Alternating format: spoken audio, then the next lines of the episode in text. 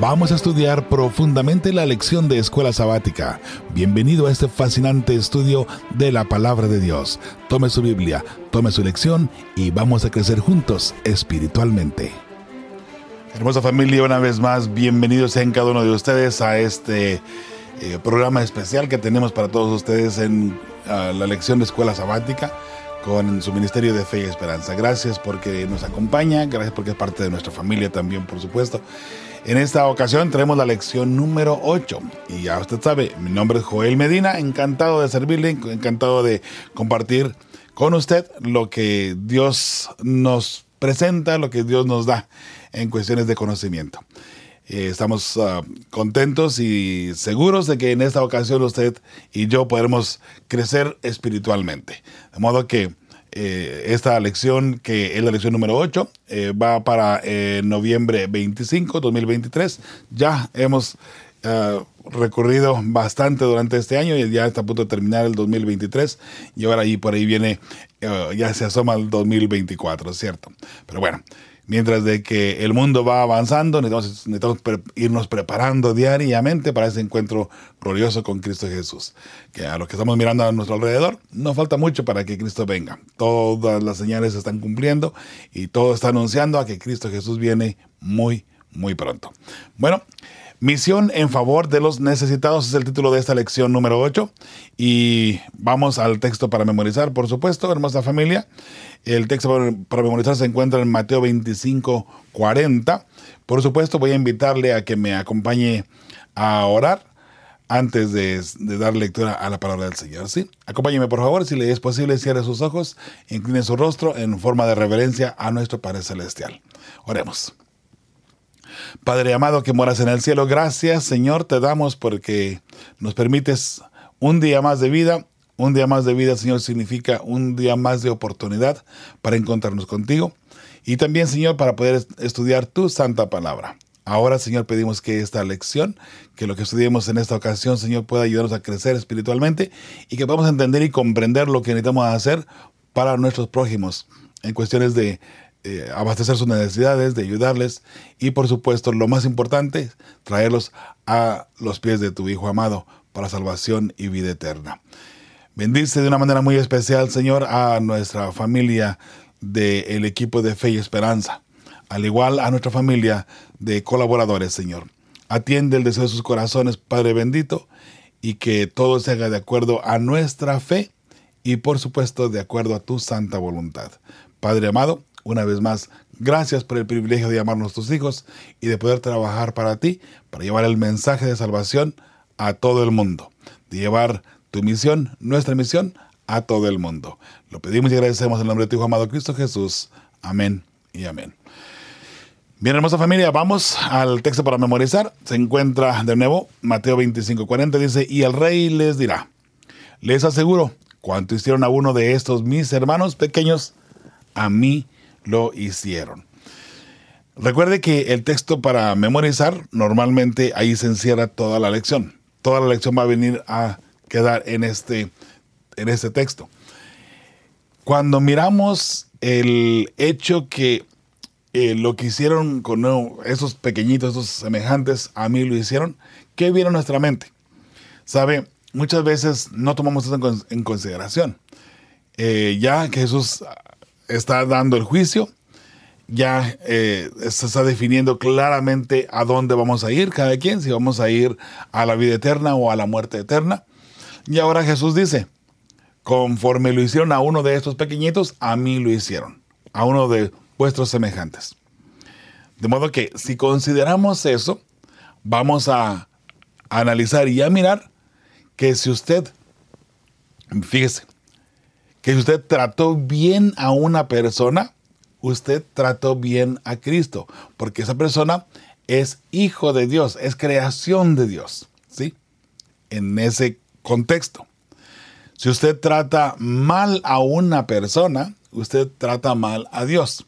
No que la persona sea Dios, pero Dios representado a través de su creación. Ahora, si usted le da uh, una ayuda a una persona, entonces usted está de esa forma, como dice el texto, a mí lo hiciste. Y, mire, es, es uh, muy sencilla la, la forma como lo pone Jesús. A mí me lo hicieron. De modo que si usted trató mal a una persona, usted maltrató a una persona, usted maltrató a Cristo Jesús. Representado en esa persona, obviamente, ¿no? Y recuerde, es una representación. No que la persona sea Jesús ni que sea Dios tampoco. Solamente de que Dios dice, si tú tienes mi amor, ¿cómo vas a tratar a los demás? Con amor. No podemos dar amor, no podemos dar lo que no tenemos. Y todo esto de ayudar a los necesitados, de, suplir sus necesidades, de atender a las personas que están a nuestro alrededor, tiene que ver en el amor. Toda la misión de Dios es mostrar su amor por su creación. No solamente por el planeta Tierra, sino por, el, por los, los, seres creados en el cielo, en otros mundos que no han caído. El amor de Dios es lo más grande. Y todo esto es para mostrar el amor de Dios. De modo que Recuerda lo que miramos la semana pasada. Si nosotros decimos que, que amamos a, Dios, ¿cómo podemos amar? ¿Cómo podemos, eh, y, no, y no amamos a nuestro hermano, ¿cómo podemos amar a Dios que nunca lo hemos visto? Si no, no podemos amar ni siquiera a nuestro hermano que está frente a nosotros. De modo que, si usted ama, es porque Dios está en su corazón, es porque Dios le muestra primero. Si no amamos, hermosa familia. Y aquí es donde vamos de nuevo a nuestra forma de vivir, nuestro diario vivir dentro de nuestra familia, cómo tratamos a nuestra familia, cómo tratamos a nuestros hijos, a nuestra, pareja, cómo tratamos a las personas dentro de la iglesia, cómo tratamos a las personas en nuestro trabajo. Todo eso viene a quedar, ¿en dónde? En el amor. ¿Cuál amor? En el amor de Dios que está en nosotros. Puesto que somos sus hijos, tenemos ese amor de Dios y lo podemos mostrar. No me puede decir una persona que está maltratando a otra dentro de la iglesia que lo está haciendo porque el, Espíritu Santo le está ayudando, ¿cierto? Nunca nadie va a maltratar a alguien más viniendo de parte de Dios. No de esa manera. No de esa manera, ¿sí? Entonces, eh, leo el texto una vez más. y el rey les dirá, les aseguro cuanto hicieron a uno de estos mis hermanos pequeños, a mí me lo hicieron. Entonces, vamos ahora a la parte del el domingo.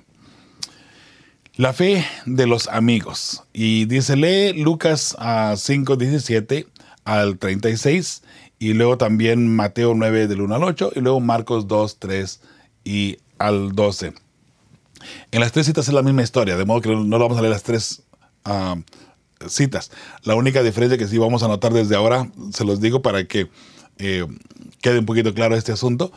En Mateo no da el, el, detalle de que estos cuatro amigos subieron con el paralítico al techo de la casa y abrieron un hueco y lo, metieron por el hueco para que Jesús lo sanara. No, eh, Mateo se brinca esa parte, pero Marcos y Lucas sí.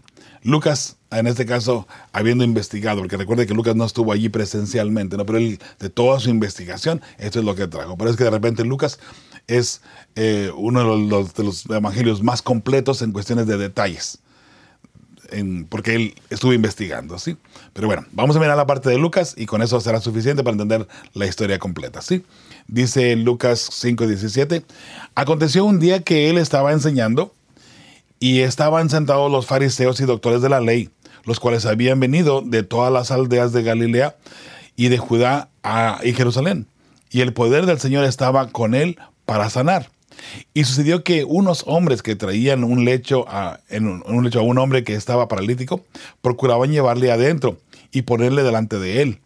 Pero no hallando cómo hacerlo a causa de la multitud, subieron encima de la casa y por el tejado le bajaron con el lecho, poniéndole en medio delante de Jesús. Al ver él la fe de ellos, le dijo, hombre, tus pecados te son perdonados. Entonces los escribas y los fariseos comenzaron a cavilar diciendo, ¿quién es este que habla blasfemias? ¿Quién puede perdonar pecados sino solo Dios? Jesús entonces, conociendo los pensamientos de ellos, respondiendo les dijo, ¿qué caviláis en vuestros corazones? ¿Qué es más fácil decir, tus pecados son perdonados o decir, levántate y anda? Pues para que sepáis que el Hijo del Hombre tiene potestad en la tierra para perdonar pecados, dijo al paralítico, a ti te digo, levántate, toma tu lecho y vete a tu casa. Al instante levantándose en presencia de ellos y tomando el lecho en que estaba acostado, se fue a su casa glorificando a Dios. Y todos, sobrecogidos de asombro, glorificaban a Dios y llenos de temor, decían, hoy hemos visto maravillas. Eh, repito otra vez, en Mateo 9, ah, 1 al 18 es la misma historia. Eh, en Marcos 2, 3 ah, al 12 también es la misma historia. Entonces, la pregunta que vamos a contestar aquí dice, ¿qué lecciones podemos aprender de esta historia sobre la misión y el ministerio? Muy bien, respuesta de un servidor. El paralítico, con, el paralítico no podía, perdón, una, una N que se fue ahí de extra, el paralítico no podía por su propia cuenta venir a donde Jesús estaba. Pero los amigos de él, mostrando su fe, le llevaron a Cristo y aún más mostraron su fe al bajar a su amigo por el techo de la casa donde se encontraba Cristo. Jesús sanó perdonando los pecados del paralítico. Y de esa manera vemos la fe de sus amigos. No solamente tenían fe y sabían que Jesús le podía sanar, pero fueron un pasito más allá. Lo llevaron a donde estaba Jesús. ¿Sabe qué? Si la fe no anduviera muy fuerte en ellos, pueden, haber dicho al llegar al frente de la casa, ¡ay, tanta gente aquí! No se puede, no, podemos llegar a Jesús, pues ni modo. Eh, amigo nuestro, lo sentimos mucho, no podemos llevarte ante Jesús para que Él te sane. Así es que pues lo sentimos, no hay nada que se pueda hacer. Mira, no podemos llegar ante Él. Pero aún todavía no dándose por vencidos, subieron al tejado, subieron al techo de la casa, abrieron un hueco y por allí bajaron ahora a, su amigo, a ese hombre paralítico. Y por supuesto ya conocemos la historia de lo que sucedió aquí, ¿cierto? Bueno, esa es la fe. Y qué hermoso que nosotros como amigos de otras personas, por nuestra fe, al llevarlo, porque note que Jesús dice, él, Jesús miró la fe de ellos. Me, me supongo que también el paralítico tenía fe, pero lo que resalta el texto bíblico es la fe de los amigos que primeramente lo llevan a donde está Jesús. Después ven el obstáculo de la, de la muchedumbre, de la multitud que estaba allí, y ni así se por vencidos, sino que ahora hacen el, el, punto extra de subir al tejado y por ahí bajar al paralítico para que Jesús lo sane. Eso se llama fe. ¿Y tu fe? ¿Cómo está? ¿Cómo anda? ¿Cuál es el obstáculo que no te deja llegar hacia Cristo Jesús? Bueno, levántate, sube por encima y baja a donde está Jesús. Y Él a lo que tú estés pidiendo. Recuerda que lo que pidamos en oración debe, con el resultado, glorificar a Dios. Si es así, Dios no puede resistirse en contestar tu oración. Recuerda, todo lo que pidas, pídelo de todo corazón, por supuesto. Y recuerda que Dios conoce el corazón. Dios sabe leer el corazón. Entonces, si lo que tú estás pidiendo va a glorificar a Dios, Dios lo contestará, ¿sí? Muy bien, seguimos adelante. Ahora vamos al pie de la página allí del domingo. Dice, ¿quiénes a tu alrededor ahora mismo necesitan ayuda? ¿Qué vas a hacer por ellos? Muy bien, respuesta de un servidor. Necesitamos atender sus necesidades y llevarlos a Cristo. Y de allí, por supuesto, va la respuesta individual de cada quien. Lunes, solo el método de Cristo. Ah, hay dos textos que vamos a analizar aquí. Dice, ¿qué nos enseñan los siguientes relatos acerca de servir a los necesitados? Tenemos Juan 5 del 1 al 9. Dice, después de estas cosas había una fiesta de los judíos y subió Jesús a Jerusalén. Y hay, en Jerusalén, cerca de la puerta de las ovejas, un estanque llamado en hebreo Bethesda, el cual tiene cinco pórticos. En estos yacía una multitud de enfermos, ciegos, cojos y paralíticos que esperaban el movimiento del agua. Número 4. Porque un ángel descendía de tiempo en tiempo al estanque y agitaba el agua. Y el que primero descendía al estanque después del movimiento del agua quedaba sano de cualquier enfermedad que tuviese. Y había allí un hombre que ya hacía 38 años que estaba enfermo. Cuando Jesús lo vio acostado y supo que llevaba ya mucho tiempo así, le dijo, ¿quieres ser sano? Señor, le respondió el enfermo, no tengo quien me meta en el estanque cuando se agita el agua. Y entre tanto que yo voy, otro desciende antes que yo. Jesús le dijo, levántate, toma tu lecho y anda.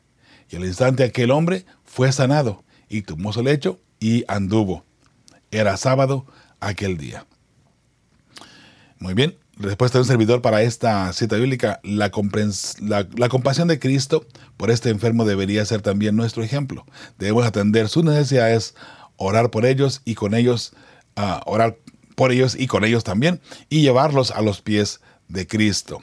Ahora, algo que sí me gustaría aclarar aquí, eh, porque mucha gente va a pensar que el, versículo 4, ¿no? donde dice que, como dice el texto en, en, sí, déjemelo, vamos a mirarlo aquí, porque un ángel descendía de tiempo en tiempo, así, así es, porque un ángel descendía, descendía de tiempo en tiempo y agitaba el agua, ¿sabe? Eh, no, eh, no había ningún ángel que descendía de tiempo en tiempo. Era una creencia, era una superstición que tenían en, esa área, en, Bethesda, en ese estanque. Y lo que sucedía, ahora eh, ya analizando el punto y mirando dónde está el estanque, si usted busca, de hecho en el internet del estanque, está, hay algunas paredes alrededor del estanque y de hecho lo hicieron, lo llegaron a hacer hasta como un icono, si le queremos llamar así. Eh, lo que sucedía en ese estanque era que la forma como estaban las colinas, llegaba aire y parecía como que bajaba del cielo un aire y las aguas se estremecían, se movían. Entonces allí la gente en forma de superstición entraba al, al lago y entre comillas se sanaba a la persona. No hay ningún registro de que alguna persona se haya sanado de verdad por algo así. Pero repito otra vez, era una superstición. No era eh, verdad que un ángel bajaba y movía las aguas para que en cuanto las moviera el, el primero que entrara se sanaba. No había tal cosa. Que eso, eso me gustaría aclararlo porque de repente muchas personas no, no, no vamos más allá de analizar el texto y creemos nada más lo que está en la Biblia porque está. Recuerda que mencionaba yo anteriormente que hoy por hoy, si usted dice, la Biblia dice así, así dice la Biblia, eh, o un escrito está. Necesitamos mirar el texto, el contexto, arriba y abajo, y, todo lo que la Biblia tenga que decir al respecto para poder entender el tema completo. En este caso, si lo dejamos así nada más, la Biblia no aclara que no es verdad. Pero, ¿sabe? Históricamente hablando, sí, no, no existe tal cosa. No, no había ningún ángel que bajara. Dios no trabaja de esa manera para sanar a los enfermos, ¿ok? Y note que Jesús um, tampoco no aclaró eso cuando le pidió, le pidió al uh, paralítico que estaba lleno al enfermo su opinión si quería ser salvo o sano, mejor dicho, ¿no? que en este caso también tiene que ver la salvación. Cuando Dios perdona los pecados de una persona, cuando Dios perdona o sana a una persona, lo está sanando, perdonándole sus pecados para vida eterna, ¿sabe?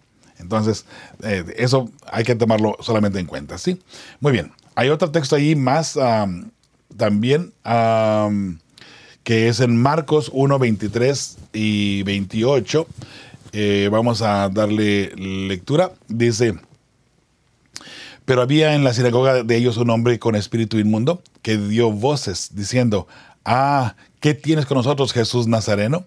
¿Has venido para destruirnos? Sé quién eres, el santo de Dios. Pero Jesús le reprendió diciendo, Cállate y sal de él. Y el espíritu inmundo, sacudiéndole con violencia y clamando a gran voz, salió de él. Y todos se asombraron de tal manera que discutían entre sí, diciendo, ¿qué es esto? ¿Qué nueva doctrina es esta? que con autoridad manda aún a los espíritus inmundos y le obedecen. Y muy pronto se difundió su fama por toda la provincia alrededor de Galilea. ¿Ok? Muy bien, recuerde la pregunta. ¿Qué nos decían estos siguientes relatos acerca de servir a los necesitados? Muy bien. Entonces la respuesta del servidor para esta, para esta pregunta y en este texto es igualmente Cristo se compadece de este hombre atormentado por un demonio y Jesús lo libera de este tormento. De nuevo mostrando compasión por los necesitados. Y nosotros hermanos, si vemos que una persona está sufriendo, cualquier sufrimiento que tenga y nosotros tenemos de cierta forma, ¿no? La forma de ayudarle, ayudémosle. No digamos, bueno, pues ven mañana, voy a orar por ti nada más, ¿no? Como suele suceder. Vemos que una persona tiene necesidad, oh, voy a orar por usted, hermano, hermana, nada más. No, ¿sabe? Si la solución para el problema del hermano o de la hermana está en sus manos, es pecado para usted no atender a ese hermano o a esa hermana. Necesitamos atender las necesidades de las personas que están a nuestro alrededor. Tómelo en cuenta, por favor. Al pie de la página allí del lunes dice, por lo general nuestra fe no hace posibles los milagros que Jesús o que hizo Jesús, pero ¿de qué manera podemos ministrar a los que necesitan ayuda? Muy bien, respuesta de un servidor, atendiendo sus necesidades, orando con ellos y llevándoles o llevándolos, en este caso, a Cristo, ¿sí? Vamos a la parte del el martes. Le tenemos um, 10, 19, Salmo 146, 9, Romanos 12, 13 y Levítico 23, 22. Y aquí están todas las citas en una sola lámina. Vamos a la lectura. Deuteronomios 10, 19 dice, amaréis pues al extranjero porque extranjeros fuisteis en la tierra de Egipto. Salmo 146, 9. Jehová guarda a los extranjeros, al huérfano y a la viuda sostiene, y el camino de los impíos transforma. Romanos 12, 13 compartiendo para las necesidades de los santos, practicando la hospitalidad. Levíticos 23, 22. Cuando segaréis la mies de vuestra tierra, no segaréis hasta el último rincón de ella, ni espigarás tu ciega. Para el pobre y para el extranjero le dejarás, yo, Jehová, vuestro Dios. Eh, entonces la, la pregunta que vamos a contestar aquí dice, ¿qué tema importante se menciona aquí que debemos recordar? Respuesta de un servidor por principio bíblico debemos tener en cuenta a otros menos afortunados que nosotros, debemos pensar en sus necesidades y deberíamos hacer provisión para ellos en todo lo que nos sea posible. Muy bien. Al pie de la página ahí el martes dice, aunque sea limitado, perdón, aunque sea limitado, ¿qué puedes hacer para ayudar a los inmigrantes, a los refugiados que conozcas? Muy bien. Respuesta de un servidor con hospitalidad, ropa, dinero y asociamiento en sus trámites, sin olvidar la parte espiritual, orar con ellos, estudiar y llevarlos a los pies de Cristo. Y sabe, esto obviamente se aplicaría más en Estados Unidos, ¿no? Aunque en todos los países de repente hay inmigrantes, hay personas que vienen de otros países y creo que podemos, en este caso, eh, aplicar la misma regla en cualquier país. Aunque vuelvo a repetir, aquí la lección está más hablando un poquito más sobre eh, Estados Unidos, que es donde eh, prácticamente todo el mundo busca el, famoso sueño americano, ¿no? Que muchas veces se convierte en pesadilla americana. Pero bueno, eso es punto y aparte. Como quiera que sea, necesitamos nosotros ah, ayudar a esas personas que vienen llegando, ¿no? Ahora nuestra iglesia, la semana pasada llegó una parejita, eh, la hermana Ana y el hermano Juan Carlos. No son adventistas, solamente que alguien les dijo, busquen una iglesia adventista y allí encontrarán gente buena. Bueno, el sábado pasado en la tarde llegaron a la iglesia. Eh, nosotros los, ancianos estábamos en un seminario, pero hubo gente allí que les atendieron rápido, los llevaron a casa, eh, tuvieron un lugar donde dormir, donde estar, y ahora el hermano Juan Carlos ya tiene trabajo, está trabajando. Eh, le hemos también otorgado algo de ropa para que tengan ellos, así es que ahí eh, estamos haciendo la obra del Señor de esa forma, ¿no? Y bueno, a donde voy es solamente atendiendo a la pregunta que menciona aquí. ¿Qué, hacemos para esas personas, no? Hermosa familia, recuerde que eh, como familia, como iglesia adventista, siempre debemos estar dispuestos y disponibles, con mucha disponibilidad para ayudar a otras personas en sus necesidades. ¿Está bien? Muy bien. Vamos a la parte del miércoles. Eh, ayudar a los que sufren. Muy bien.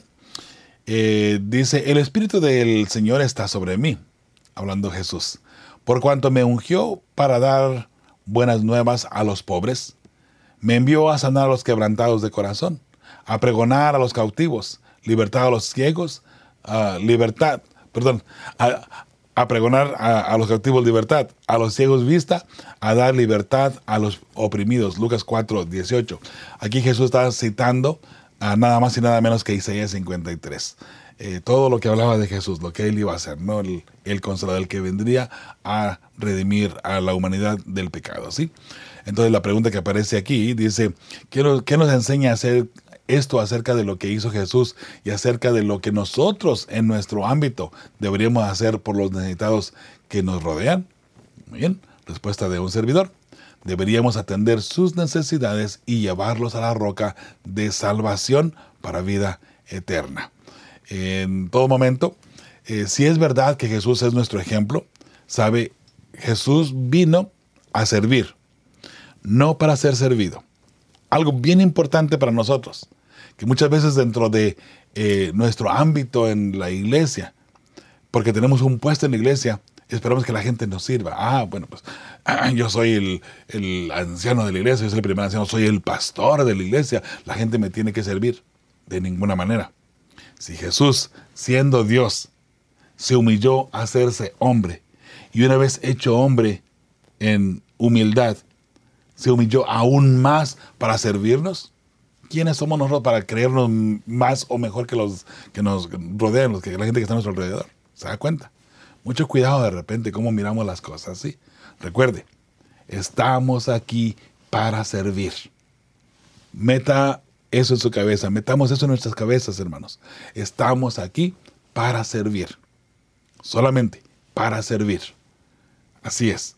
Y con nuestro servicio, allí ejemplificamos el amor de Dios en nuestro servicio y nuestra forma de atender a las personas y también, por supuesto, sus necesidades. Al pie de la página y el miércoles dice, lee Mateo 25, 34 al 40. ¿Cuál es el mensaje para nosotros? Vamos a leerlo aquí. Entonces el rey dirá a los de su derecha, venid benditos de mi Padre, heredad del reino preparado para vosotros desde la fundación del mundo. Porque tuve hambre y me diste de comer, tuve sed y me diste de beber, fui forastero y me recogisteis, estuve desnudo y me cubristeis, enfermo y me visitasteis en la cárcel eh, y viniste a mí. Entonces los justos le responderán diciendo, Señor, ¿cuándo te vimos hambriento y te sustentamos, o sediento y te dimos de beber? ¿Y cuándo te vimos forastero y te recogimos, o desnudo y te cubrimos? ¿O cuándo te vimos enfermo o en la cárcel y vinimos a ti? Y respondiendo el rey les dirá, cierto os digo que en cuanto lo hiciste a uno de esos mis hermanos más pequeños, a mí lo hiciste. ¿Cuál es el mensaje para nosotros, mis, hermanos, en esta cita bíblica? El mensaje es claro. Cuando atendemos a nuestros semejantes, es equivalente a atender a Jesús. Y Dios así lo toma en cuenta. Otra vez, si lo hacemos para, para alguien, un semejante aquí, el bien que le hacemos a alguien aquí en la tierra es como si lo hiciéramos a Cristo Jesús. De la misma forma el mal. El mal que le hacemos a una persona aquí en la tierra es como si lo hiciéramos a Jesús. Y efectivamente, si hacemos el mal a una persona, estamos en pecado y no vamos al cielo, hermosa familia. Si odiamos a alguien, no vamos al cielo. De modo que hay que poner nuestras cuentas claras ante las personas, ante la humanidad y luego, por supuesto, también ante Dios. Muy bien, vamos a la parte del web, ¿le parece? Ya vamos terminando. Ahora esta lección es uh, bastante cortita, por cierto, pero eh, bastante buena. Dice el jueves, nadie tiene mayor amor que este que uno de, de su vida por sus amigos. Eh, Juan 15, 13. Lo leo de nuevo. Nadie tiene mayor amor que este, que uno de su vida por sus amigos. Ah, hermosa familia, le pregunto, ¿usted tiene amistades? ¿Tiene amigos? ¿Tiene amigas? Le pregunto, ¿usted estaría dispuesto a morir por su amigo o por su amiga? La madre nunca dudaría en morir por uno de sus hijos y el padre tal vez también, aunque el padre de repente pudiera titubear un poquito. Pero la madre nunca dudaría dar su vida por uno de sus hijos. Pero dar nuestra vida por un amigo. ¿Qué doctrina es esta? Dirían ahí los judíos, ¿no? ¿Qué doctrina es esta? Que nosotros tengamos que morir por un amigo. ¿Sabe? Esto es algo que debemos analizar. Y por supuesto, hay muchos amigos que dan su vida literalmente por su amigo. Pero ¿qué tal si nosotros tomamos esto de una forma espiritual? Vamos a invertir nuestra vida, vamos a hacer todo lo que tengamos de tiempo en este mundo como hijos de Dios y como personas en este mundo para llevar el mensaje a otras personas y salvarles. Vamos a dedicar nuestra vida para salvar a nuestros amigos, ¿le parece? Veámoslo de esa manera. Ahora, por supuesto, de forma literal, dice el proverbio, hay amigos que son más que un hermano. Interesante, ¿no? Hay amigos que son más que un hermano, porque el amigo da su vida por, por su amigo. Y a veces entre la familia no encontramos quien dé la vida por nosotros, ¿no? Independientemente de la relación. Pero bueno, eh, el texto es muy, muy conmovedor. Nadie tiene mayor amor que este, que uno de su vida por sus amigos. Entonces la pregunta que aparece aquí dice, ¿cómo aplicamos este principio en nuestro ministerio por los demás? Respuesta de un servidor. Dedicar nuestras vidas a llevar a los necesitados a los pies de Cristo y de una forma muy especial a nuestros amigos. ¿Sabes? Si tú tienes un buen amigo, una buena amiga, un familiar de pronto también, que de paso, un buen amigo puede ser un familiar. Un buen amigo puede ser tu papá, tu mamá. Puede ser tus hijos. Un buen amigo. No hay problema por eso. Ahora, si tú en tu conocimiento te estás preparando para ir al cielo, ¿por qué no prepararte? ¿Por qué no prepararte para que tu amigo, tu amiga, tu familiar, a quien amas con todo tu corazón y estás dispuesto a dar la vida por él, también se prepare para estar en el cielo? Si tienes un amigo que lo ama de esa manera, prepáralo y llévalo al cielo, ¿sí? Llévalo al cielo. Muy bien. Al pie de la página allí el jueves, vamos a los desafíos. Un desafío dice, infórmate acerca de los extranjeros o los no cristianos que viven en, tu país. Uh, Es un buen lugar para estudiar los grupos de personas no alcanzados de tu cultura. Muy bien. Bueno, yo entré allí a esa página, pero no, no pude encontrar mucha información. Pero bueno, si usted puede y tiene mejor suerte que yo, que yo, bueno, puede ser, ¿no? Desafío avanzado, identifica a alguien dentro de tu esfera de influencia, comienza a orar regularmente por esa persona después de responder las siguientes preguntas. Esta persona es mi amiga según el modelo de amistad de Jesús. Conozco las necesidades de su vida. ¿Cómo puedo llevarla a Jesús para que la sane? Son preguntas que necesitamos hacernos con la persona por la cual vamos a orar. Y sabe, lo podemos lograr. Repito otra vez, pongamos en práctica, hermosa familia, todo esto que estamos estudiando, porque del otro modo, pues de nada serviría. De nada serviría tener la medicina que nos va a curar cuando no la vamos a tomar, ¿verdad? No nos, no nos sanaría, por supuesto. Vamos al viernes, hay tres preguntas por allí. La primera pregunta dice, ¿cuál es tu zona de confort y por qué debes estar dispuesto a salir de ella cuando sea necesario? Muy bien. No puse la respuesta allí, pero hermanos, ¿cuál es nuestra zona de confort? ¿Sabe? Muchas veces nuestra zona de confort es no salir de nuestro vecindario, no salir de nuestra ciudad, eh, limitarnos, por así decirlo, eh, zona de confort, de repente, ¿cómo vamos a ir a tocar puertas o a predicar el Evangelio cuando hace mucha calor o hace mucho frío o está lloviendo? No, queremos esperar las uh, oportunidades y las condiciones genuinas, ¿no? Uh, o estables para podernos llegar a las personas, ¿no? Bueno, recuerda, si hay algo que, que te incomoda, pero con eso tú puedes llevar el mensaje de salvación a otras personas. Hazlo, por favor.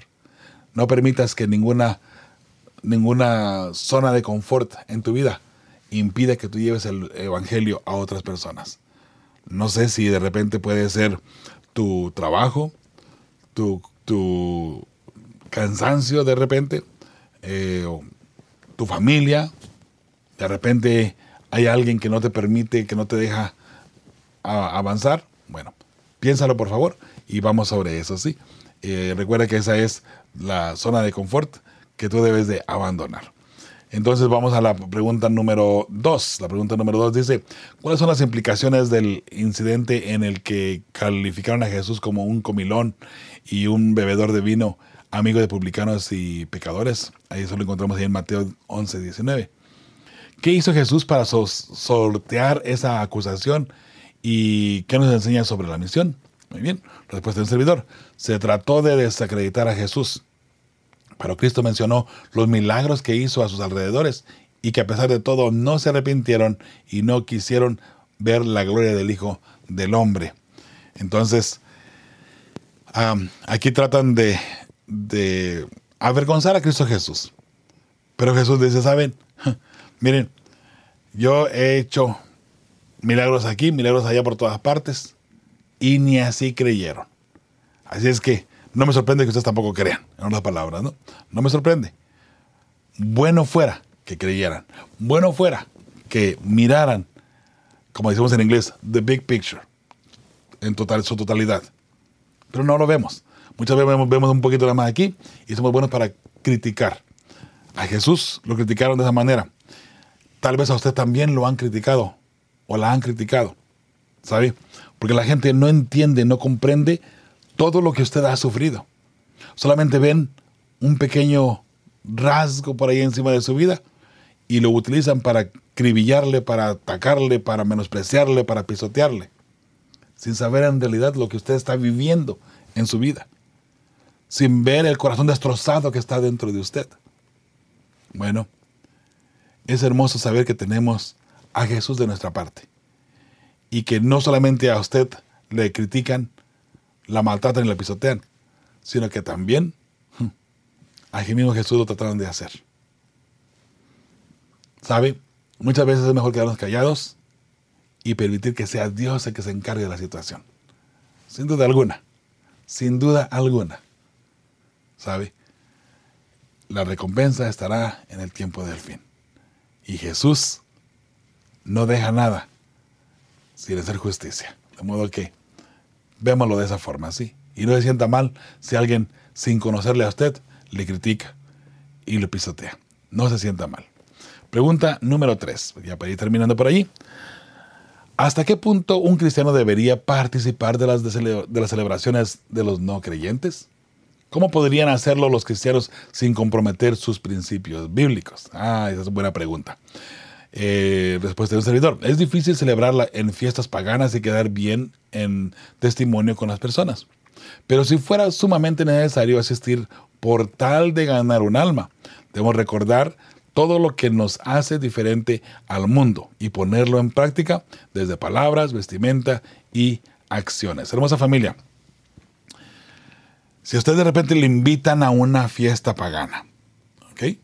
Personas, tal vez familiares incluso, ¿qué es lo que va a pasar? Usted va a ir a la fiesta y si va, ¿qué va a suceder? Por ejemplo, en muchas ocasiones hay una boda que se va a celebrar. ¿Qué va a hacer usted? ¿Va a ir a la boda? o porque esa dentista cristiana no va a ir, ¿sabe? Vaya, acompañe, lleve el regalito que tenga que llevar para los novios, ah, coma y antes de que empiece la pachanga, que empiece la fiesta, que empiece todo el desorden, vámonos. Ya, lo demás ya no es para nosotros. Ya estuvimos, ya compartimos. Igualmente de repente con una quinceañera. Yo sé que algunas personas no están de acuerdo en que celebren quinceañeras. la quinceañera de cierta forma es solamente celebrar el cumpleaños de, la muchachita, de la, de la damita, de la señorita, para a hacer una fiesta y celebrarlo un poquito más en grande. Es algo cultural, normalmente en nuestros, países ah, latinoamericanos. Aquí en Estados Unidos no celebran los 15 años, ¿sabe?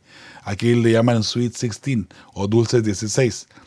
Eh, y se celebra de una forma muy, muy sencilla, totalmente diferente a lo que hacemos en la cultura hispana. Sin embargo, eh, ¿qué tipo de fiesta le están invitando? De pronto algún tipo de eso va a tener que decir, sabe que no, no, pues no, no, no, no voy a ir, no puedo ir, por su testimonio. ¿Sabe? Eh, le digo esto en confianza, porque no salga de aquí, ¿ok?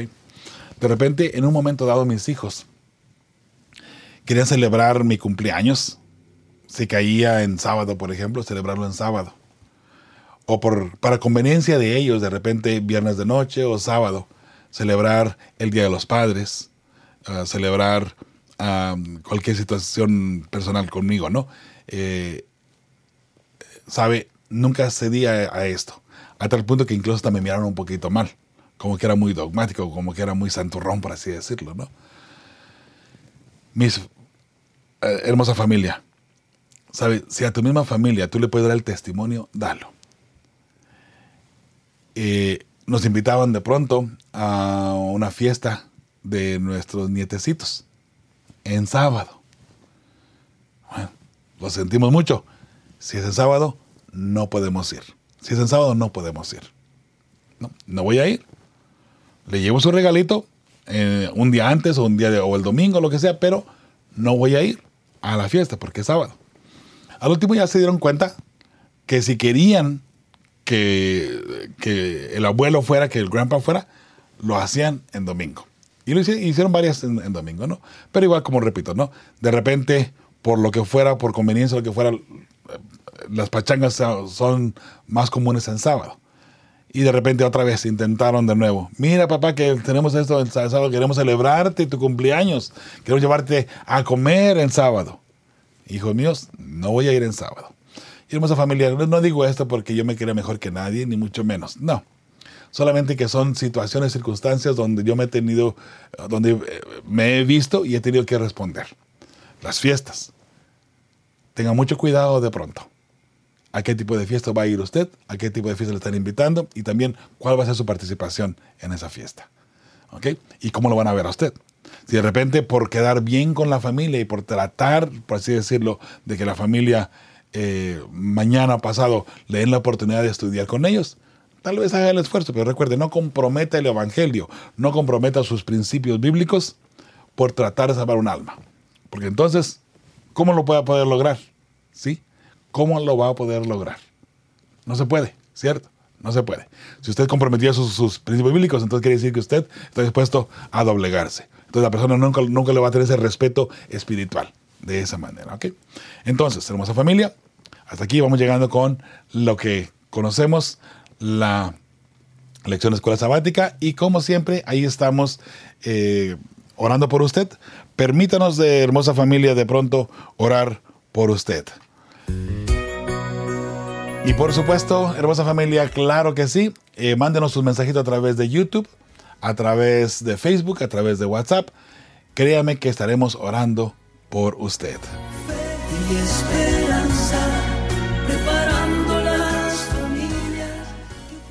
Estamos orando siete días a la semana a través de Radio Fe y Esperanza. Usted tiene ahí el enlace. Nos puede escuchar ahí en feyesperanza.org. Estamos de 7 de la mañana a 8 de la mañana orando por usted. Si nos envía su petición de oración, con mucho gusto le atenderemos. Y será un placer poder ah, orar por usted. Hermosa familia, gracias por acompañarnos. Le recuerdo, con fe y esperanza, seguimos preparando a las familias que formarán parte del pueblo que verá a Dios. Su amigo y servidor Joel Medina se despide de usted en esta ocasión y le dice no adiós, sino hasta la próxima semana. Que Dios les bendiga abundantemente. Un abrazo donde quiera que usted se encuentre, donde quiera que usted viva y donde quiera que usted esté. Para usted y para su familia, abrazos. Chao, chao. Si anhelas ir al cielo y gozar la eternidad con tu familia ese día disfrutar. Solo deja que la fe y la esperanza brilla en ti hasta ver el regreso de Jesús. Fe y esperanza preparando las familias que formarán